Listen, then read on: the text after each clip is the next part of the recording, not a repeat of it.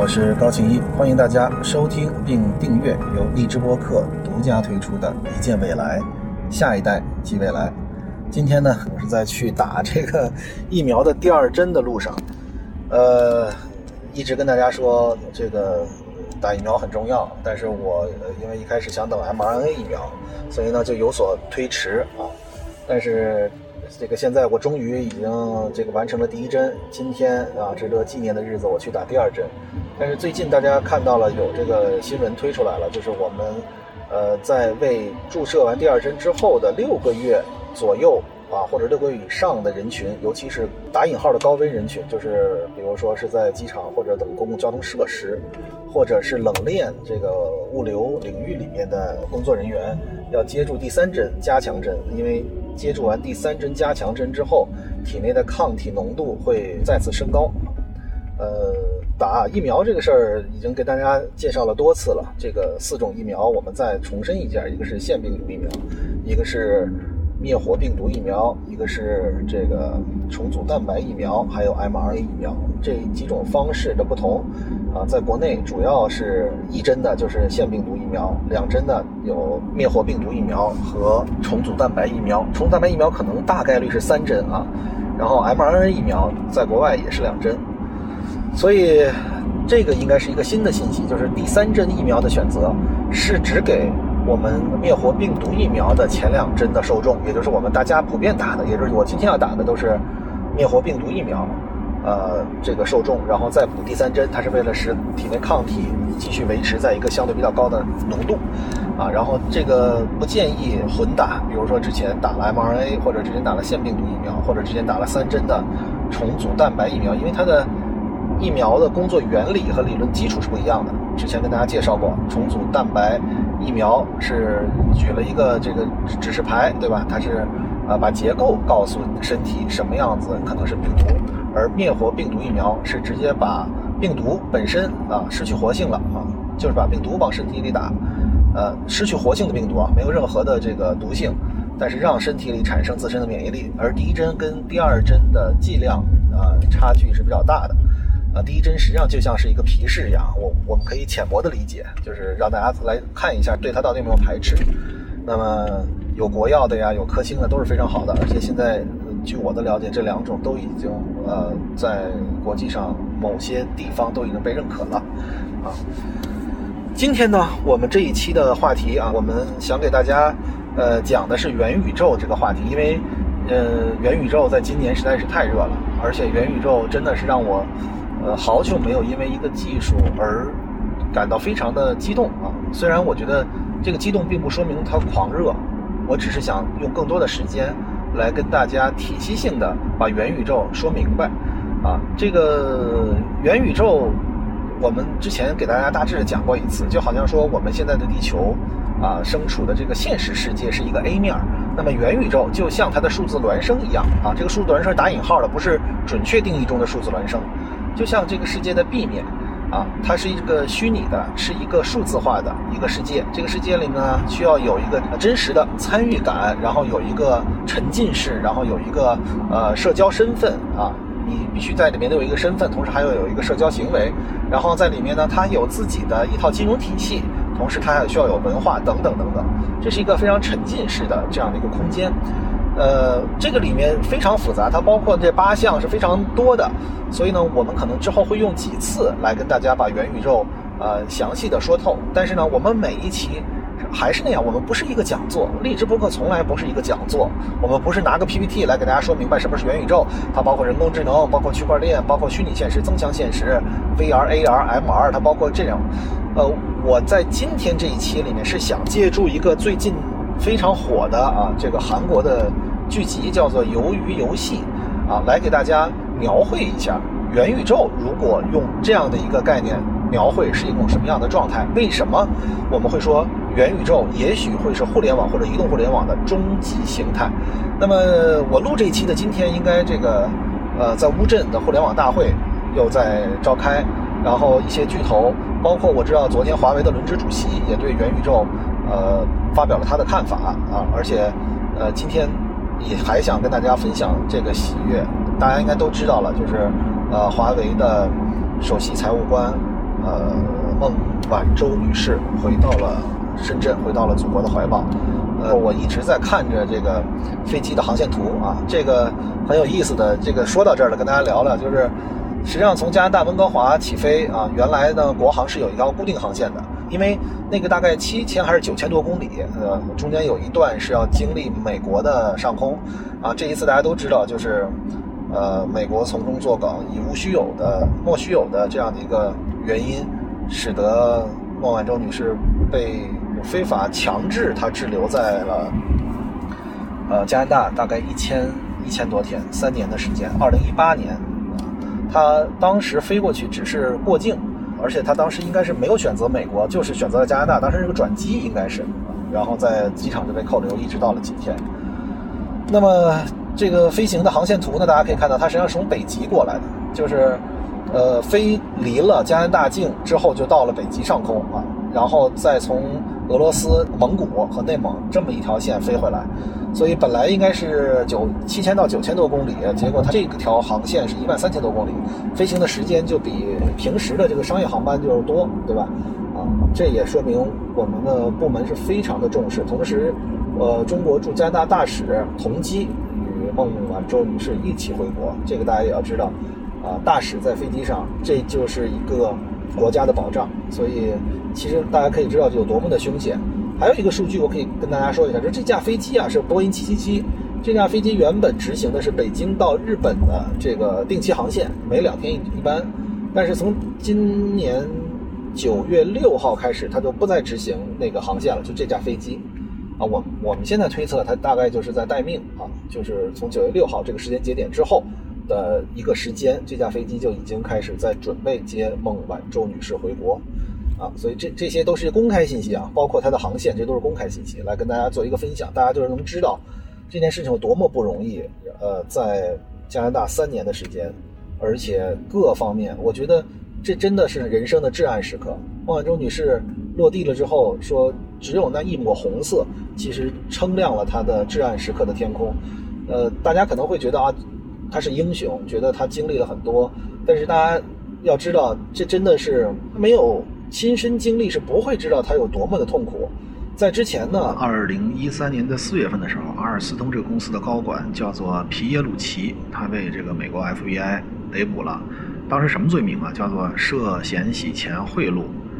那么美国为什么逮捕他呢？是吧？我给大家梳理梳理啊。阿尔斯通在很多领域里面都是世界第一，如说水电设备世界第一，核电站常规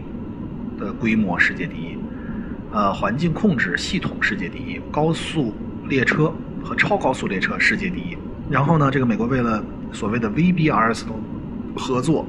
就用这个皮埃鲁奇的这个所谓的罪名来制裁阿尔斯通。后来阿尔斯通没扛住。一百七十亿美元的把核心业务卖给了美国通用，可是大家想一想，这么多世界第一只值一百七十亿美元吗？这是在二零一三年的事儿。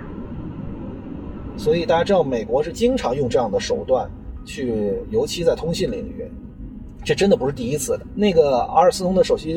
执行官应该是写了一本书，因为我正好聊到了，我就想起来了。呃，那本书的名字我不太记得，大家可以去查一查。呃，他就把美国的虚伪和一切都写写出来了。实际上，美国你说，呃，真的就是个强权逻辑，是个霸道逻辑，是一个海盗逻辑。这件事情，包括对阿尔斯通的这个，这当时是是欧洲恨不得最大的这个通信公司，然后就被说他有这样的问题。美国有一个很很有意思的规定啊，就是你只要用美元交易，或者你在美国开设账户。或者你用服务器在美国的邮件商量过这个合同，大家能看出来吧？就是一切只要跟我美国沾边，我都有管辖的权利，啊。然后孟晚舟女士回国这件事情之前几天又发生了一个，就是俄罗斯最大的石油公司的负责人，呃，被美国在美国扣留啊，这个说他什么逃税啊等等一些理由。大家知道，就是真的是太令人发指了，把把一个合法合规的公司，呃的首席财务官就这么扣留在另外一个国家一千多天，真是一个一个令人发指的事情。所以，想跟大家说的就是，我们今天为什么要有一见未来？为什么我们要跟大家去分享这样科技的进步的发展？真的只有国家强盛了，我们每一个人才能才能够有尊严的活着。我看完这个，我真的就觉得，就是那个孟晚舟女士是二零一八年被非法拘禁在了，也不是拘禁吧，就是软禁在了加拿大。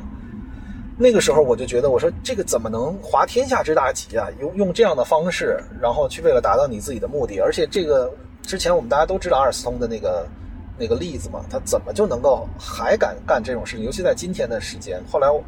我转念一想，就是因为我们国家现在强大了，因为当你强大了成为对手的时候，他就一定要想尽了办法去限制你的发展。呃，最近大家可以看到，这个华为的手机呃部门说遇到了极大的困难，因为对华为的限制了之后，呃，芯片是不出口了。呃，而大家知道，其实比如说自动驾驶汽车或者说辅助驾驶这样设备车载的芯片，呃，这个还是比较高的纳米数，二十五纳米啊，这个十四纳米以上啊，等等这样的呃芯片，我们自己在在不断的研发啊。当然，十四纳米我们现在还没有。那么，但是对于手机这样的比较。相对比较高端一些的，对于芯片的需求是非常巨大的，所以华为现在没有芯片，以至于造成了这个新的这个 P 五零吧，我记得竟然没有这个五 G 的模块。但是新的马上应该据我的了解，Mate 五零啊，就是华为的高端版，应该是在今年的下半年，准确说就是十月份，就是就是一个月以后应该就会上市啊，呃。它存在一个概率是有五 G，因为可能手里还有部分的芯片，但是我们不知道啊，就是这个都是一些这个 rumor，就是一些小道消息。但是我们可以看到，华为确实遇到了极大的困难。但是华为首先表态的是绝不撤销呃移动事业部，手机一定还会继续的保持啊，这个要拼到最后，真的是呃这个国家技术发展的脊梁。所以说到这儿，我为什么又要说这个要跟大家浓墨重彩的来说元宇宙的这个概念？大家知道，其实呃，对于区块链，当然区块链这个技术是好的，但是区块链里面的虚拟货币，包括空气币这些，已经被央行央行在最近几天又发了一个文章，就是对于挖矿，对于这个呃虚拟货币已经完全定性以非法金融手段，这是呃连续几年都一直在定性的，这是毫无任何疑问的。呃，之前我给大家介绍过，我们对于区块链圈里面就有链圈，有币圈啊，就是这个炒币的，还有矿圈，挖矿的，就是用这个 GPU 去计算啊，去做哈希的计算，然后拿到比特币啊，还有蒙圈啊，I ICO 里面有很多的空气币，这些人现在有的在新加坡，有的在香港，这个反正都跑了，对他们在这里面这个收割了一一波又一波的韭菜，但是。这个技术并没有错，区块链技术并没有错，去中心化存储这样的技术并没有错，必须得是在一整套理论体系的支撑之下，然后符合法规啊，符合我们的国家的金融发展的一些规范和规定，这样才可以。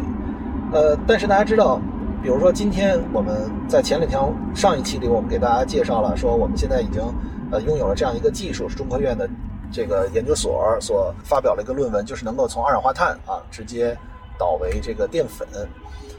呃，为什么它的价值那么重要？我们在上一次我在高铁站里面跟大家呃简要的解说，其实就是我们在碳中和和碳达峰这样的一个历史时期，如果我们能够把二氧化碳转换为其他的介质。呃，甚至像这样能够成为我们的淀粉，能够成为我们这个能够吸收的，呃，而不需要说中间还需要通过滤植的方式，这是一个多么大的变化！对于碳中和和碳达峰是非常重要的一项技术的发展。人民日报啊，呃，这个新华社都做了非常及时的转发。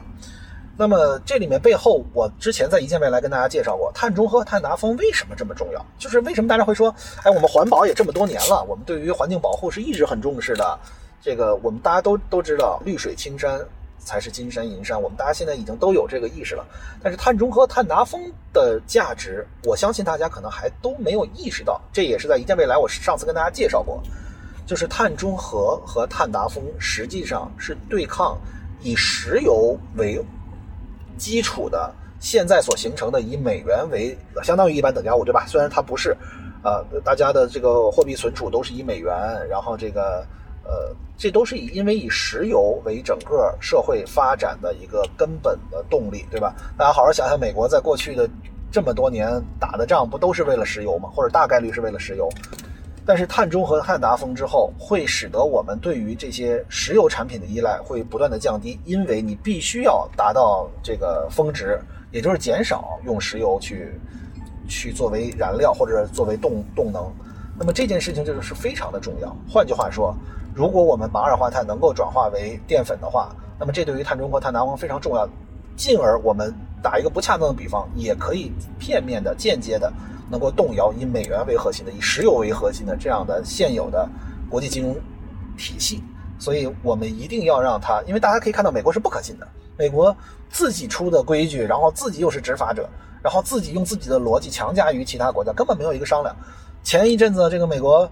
这个弄了一个美国、英国和澳洲的体系，然后把法国给扔了，对吧？然后呢，也不带着加拿大玩，是吧？那法国这个说这是一个笑话，没有一发导弹。能够让法国在这个导弹落在法国之后让屈服，因为就说这导弹落下之前，法国已经屈服了。世界上有这样的呃核扩散条约啊，禁止核扩散的这样条约，呃，美国竟然是要把核潜艇卖给无核国家，就是澳大利亚。而当时之前澳大利亚是向法国订了大量的这个潜艇，法法国马上这个订单就被就是急了，连自己的辩友都都去调侃，所以这个是一个非常。毫无底线、毫无逻辑，一切都是利益至上的美国，所以这是一个非常可怕的一个事儿。所以，对于碳中和和碳达峰，我们其实真的应该换到另一个角度去思考，就是它实际上是要鼓励新能源，鼓励我们在更有利于环境保护的角度，有一些新的经济发展的方向，比如说，呃，氢能源，比如说新的电池、新的电能源，比如说。一些呃新的发展方向都是不用再用烧石油，这是一个非常重要的前提。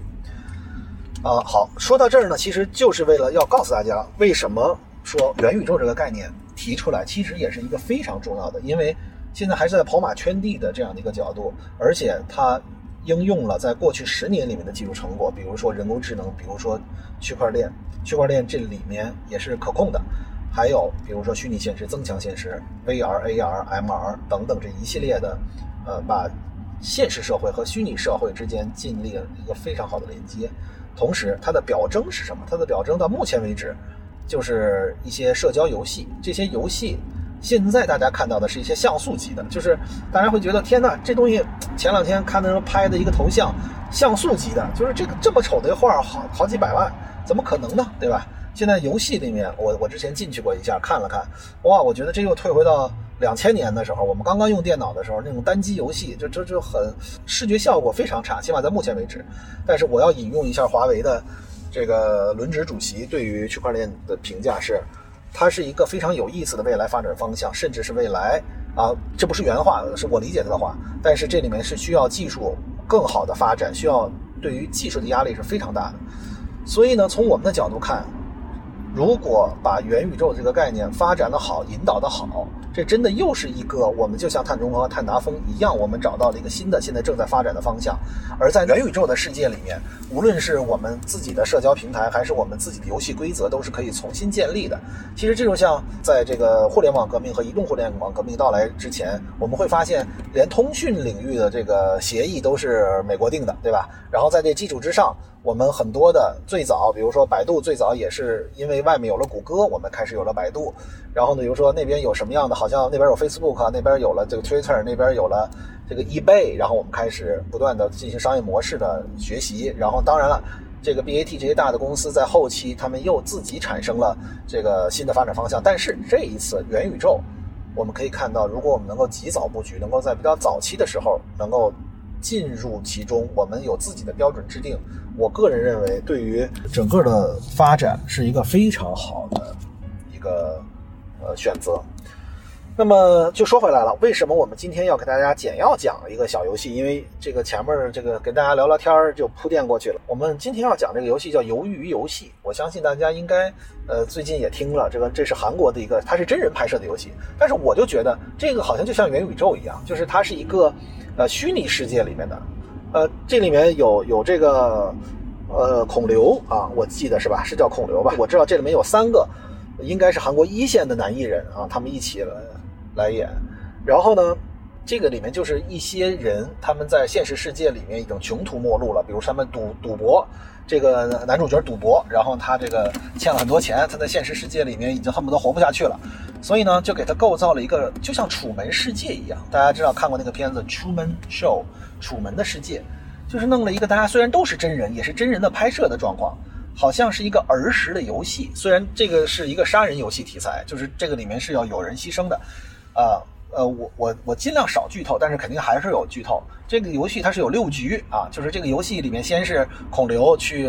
招每一个人，对吧？他的生活里面有多么的不如意，他跟他玩那个在地上打牌，就是有两张纸，你从一张纸去打另一张纸，那张纸如果翻过来就是你赢啊，如果没有翻过来就是他赢。如果他赢呢？这个他就打你一嘴巴，如果你赢呢，你就给他好像是五万、五十万韩元吧，还是多少钱？就是也不少的钱。对于一个穷途末路的人，他们就玩这个游戏。孔刘打的特别好啊，就一一巴掌一巴掌的打。然后呢，这个这个赌徒呢，这个到后来突然间赢了一一轮，大家都会觉得他一定是要钱，因为他当时那个钱太需要了，他连饭都吃不起了。但是大家你看，人就是在那种环境下，他赢了之后，他根本不要钱，他要打他，啊，这是很很有意思的。那么。这个它等于这里面来了很多在现实世界里面已经被排挤了、已经无法生存的人，到了一个虚拟世界里面去。这个游戏一共有六局，啊，第一个是一二三木头人儿，我我估计大家是不是都玩过？就是一二三，然后一说木头人一转身，谁都不许动啊，这是一二三木头人。还有一个叫抠糖饼，抠糖饼呢，就是他用糖呃弄弄成一个模子，就是这个我们在那个精工实习啊，我们小时候。有一个精工实习，我估计现在大家可能都不知道了。就金属加工实习，那个有个热加工，啊，我们就拿沙子倒模，然后往里面浇铝，我记得当时就是就融了的铝，然后最后铸成一个模子，啊，这个模子呢，我当时做了一个小飞机，啊，他要看这个你这个沙眼多不多呀？你这个呃是不是夯的很实啊？啊，其实我觉得这东西很好玩啊，我觉得大家要有机会可以玩一玩这个，这是一个很好的对自己锻炼。那么这个抠糖饼呢，就大概是这么意思。然后呢，从一个模子里面抠成一个形状。但是这就有一学问了，这个形状里面有什么？有伞，对吧？有这个四边形，有三角形。这个抠出来的难度可是不同的。大家知道，你抠一伞，这里面还有有有是弯弯绕的，跟那个三角形，你把中间一下都弄下去就完了，对吧？所以这是不同的。那么这些人在里面是什么样的反应？有什么样的人性的折射？这就是这个片子最有意思的地方。然后呢，还还有这个什么什么弹珠啊，什么过独木桥啊等等，最后是鱿鱼游戏，这就是这个韩剧的一个根本。大家会觉得这是一个多么幼稚的一个游戏啊，对吧？都是小时候玩的，但是它最终因为这是一个杀戮游戏，比如说一二三木头人儿，他一说木头人儿，首先这个说木头人的，我们小时候是前面一个小朋友在那跳，这个木头人好嘛得有十米的高，就是它完全跟现实社会的一个反差。然后呢，这木头人的脑子是可以三百六十度转的。他转过来之后，如果谁还动，马上边上就会有枪把这个人打死。呃，有四百五十六个人参与这一场下去，可能就剩二百多个人了。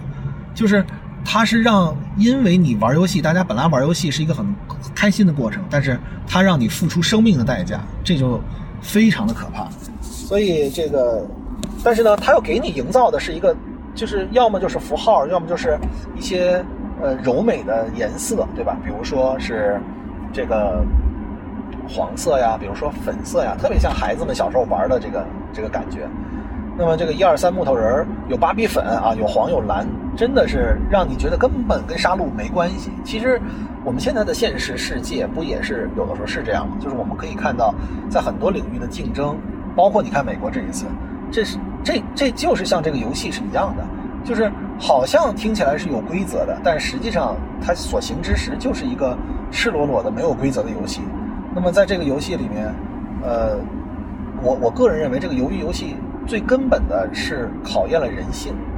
比如说。呃，刚才说这个第一个游戏是一二三木头人，这个当时四百五十六个参与者根本就没有什么感受，因为他刚开始玩嘛，他说，哎，我能不能退出，对吧？我退出，然后这时候刚说退出，往外跑，马上就给打死了。就是你会发现，它就像你的人生一样，就是我们人生老说能不能退出，不能退出。呃，我们现在说这个能不能辞职，辞职我马上华丽转身。其实，你辞职的原因到底是什么？到底是因为？这个方向不行，这个行业不行，还是你受不了这个工作里的气，吃不了工作里的苦？这其实是一个最根本的。如果是这个行业，比如说，呃，我最近有一个朋友找我，他说，哎呀，这一年辞了两次职，第一次是在教培行业啊，这个第二次是在房地产行业，就是很很神奇，他进了两个行业都是今年这个重点管控的领域。呃，然后他说：“那我现在先琢磨琢磨未来的发展方向嘛。就是你如果这个辞职是因为大的方向，我觉得这是好的。但是，其实有很多时候你不会找到完美的工作位置，呃，只有自己完美的心态去面对各种各样的位置，然后在在这个绝望中寻找希望。其实真的，其实又听着有点爹味儿啊。这个我现在老是自我反反思，其实这些话都说给我自己的。就是有的时候我们想逃避，有的时候我们想退却，有的时候我们认为我们做的选择是错误的，但是。”你到底是你的选择错误，还是你根本没有能够承受这个选择所带来的一切啊？所以我觉得我们应该更辩证的去思考这个问题。这是我看这个游戏第一个一二三木头人的时候，那当时所有人第一个玩的游戏，你就老想着我退，对吧？我记得我们当时上大学的时候，很多同学说缓考啊，说哎呀现在要考，我肯定挂科了，我就缓考。然后呢，就这好像饮鸩止渴一样，就是。呃，第一年，然后呢，缓考，缓考了一个寒假，我记着，寒假之前等于你能好好过个年，对吧？但是寒假一过，你就得缓考，你得考试了，等于把这个压力又给又给到到后边。所以就是，你你你所面对的问题，它不会因为你的退却，或者说，呃，你认为我我不想面对了，它就过去了。这个人生不是这样的，人生是一个一个问题解决。这里面就是一二三木头人，其实这个男主角是最后一个过了线的啊，但是他只要。这个过了线啊，好歹他是生存下来了。呃，因为时间有限，我给大家简要介绍一下第二个。第二个游戏是我觉得最有人性的这个挣扎的啊。这个里面呢，就是他需要这个倒模啊，就是呃挖出来这个这个东西。但是实际上，其中有一一小波人，有几个人，他们提前知道这个游戏，所以他们就会去选那个最简单的啊，那个三角形能够弄出来。那么这个里面就有一个问题了，就是。他其中还告诉他们，因为这里面他要结成战斗中的友情嘛，都是兄弟关系嘛，兄弟姐妹的关系，几个人是一伙的。但是你会发现，这里面他为了生存下去，他没有告诉其他人到底是不是为了下一个游戏是什么。虽然他知道，因为这是一个零和游戏，就是我赢我就得让你输。所以这件事情，其实在这个游戏里面，我就在想到，其实现在我们的呃真实世界里面啊，我们不说一个游戏，一个元宇宙的空间里面。我们总是会把很多事情当做一个零和游戏，但是这个零和游戏真的是对的吗？我们去处理很多的事情，真的就是零和吗？不是，我们其实完全可以找到增量，而其实元宇宙就是我们现实世界的增量。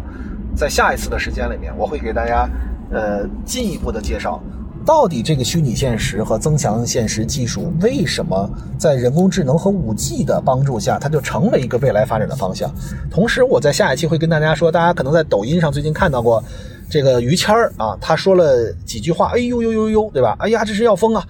然后呢，很多人去跟他对，对吧？就是你说这半部分，他给你捧，相当于用，实际上那是一个最简单的人工智能方法啊，这个方法其实就是。A I G C 人工智能 generate content 人工智能所生成的这个数据，呃，生成的内容，我们就可以这么理解，就是 A I G C 就是于谦儿所做的这件事情。